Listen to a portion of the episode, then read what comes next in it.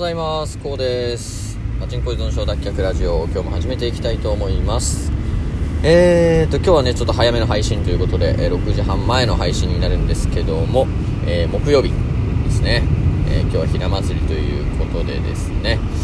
えー、早いものでもう3月も、え3日目ということになります、えあと2日で、え今週も終わりますのでねあの頑張っていきたいと、え思うところなんですけども、え今日の朝もですね、えまあ、起きたんですけどちょっと寝坊しましてですね、まあ、理由はちょっとあってえっと昨日夜ですね基本的に睡眠の前はパソコン見たり、えー、携帯見たりしないようにはしてるんですけども、えー、昨日ちょっとウェブカメラの方がね届きましてあ前言ったと思うんですけど僕 Mac 壊れたんですよね。あのカーネルパニックってやつで結構多分 Mac ユーザーの方は経験ある方はたくさんいらっしゃると思うんですけどももう画面にねなんかこうあのグレーの感じで電源マークみたいのが出てもうそれがもうログインできなくてずっとループしてるみたいな感じだったんで何回いろんな手を試してももうダメなんでまあ古いね Mac だったんでもう10年前の Mac だったんでえー、そろそろ終わりかなと思って、えー、はい、えそういう風に思ってます。で、もう1台パソコンあるんですけども、えー、正直ね、このパソコンは、なんかどっかの企業かなんかが使ってたやつをリユースして安くするみたいな、えー、回で買った3万円ぐらいのパソコンなんで、本当に処理速度がまず遅い。はい、もう何にもできないんですよね、ぶっちゃけ。なんですが、もう今現状このパソコンしかちょっとないし、えー、そんなにお金もないですので、思いっきり買うね。えお金もないんで、もうしょうがないんですけど、今年いっぱいはこれで乗り切ってですね、で、バイナリーで、あの、しっかりと利益を取れたら、まあ、自分へのご褒美に、えー、年末に MacBook Pro を買おうかなと、えー、思ってます。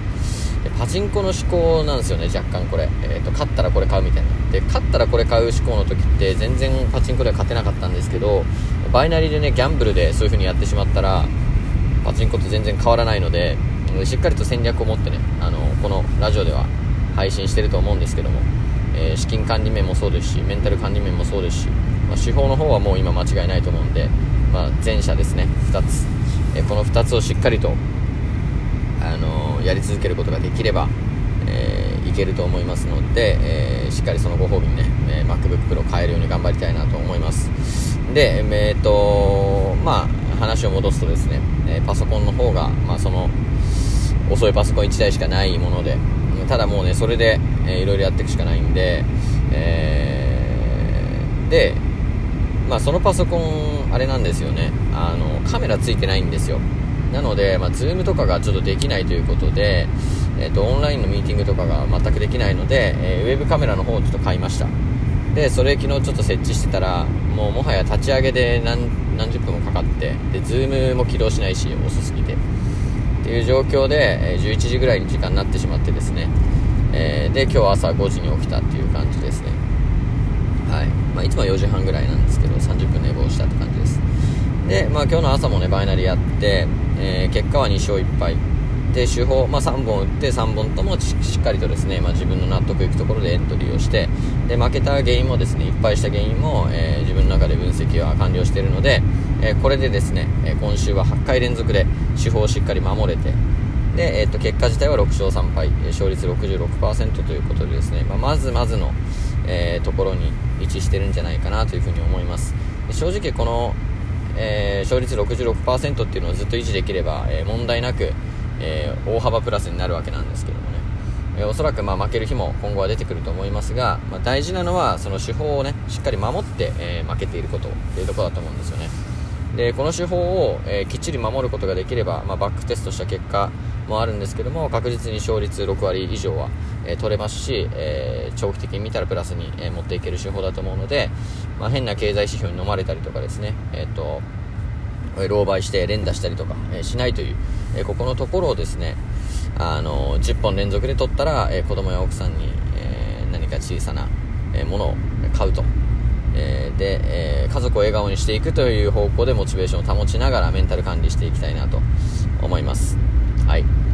で、えっと、食生活アドバイザーの勉強なんですけども、え、こちらの方も、ま、着々と進んでます。えー、学んだことをツイッターでアウトプットして、そこでもらった反応に対してリプライをすることで、えー、インプットとアウトプットを高速で回していって、え効率よく今勉強することができていてですね、え現在7項目、え、勉強することができました。まあ、全部で63項目なんで、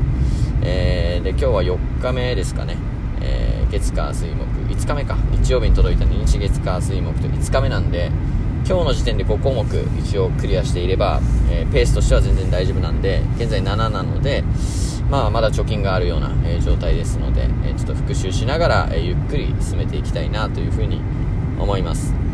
で、えっと、昨日ですね、ちょっと新展開がまああって、えお話ししたと思うんですけど、まあ、ツイッターの方でですね、ちょっと DM の方来て、あの、健康関係のコミュニティを運営していく、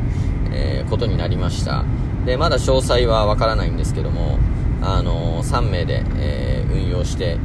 で、まあ、できるだけですね、多くの方に健康になってもらえるような、えー、発信を、えー、今後そのコミュニティでもしていきたいなというふうに思いますので、ちょっと作業量的にはね、あの、今後増えていくかもしれないんですけども、まあ、現状今1日2ツイート、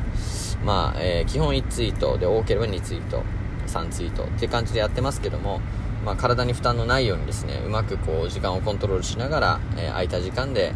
進めていけたらなというふうに思います。なかなかこうね、新しいことを始めると、まあ、そっちの方に振りすぎてですね、他のことをおろそかになってしまいがちなんですけども、えー、おろそかにならないように時間コーディネートして、で、インプットがね、あの、新しいことをインプットする時間っていうのが短くなってくるので、まあ、お風呂に入りながら読書をするとか、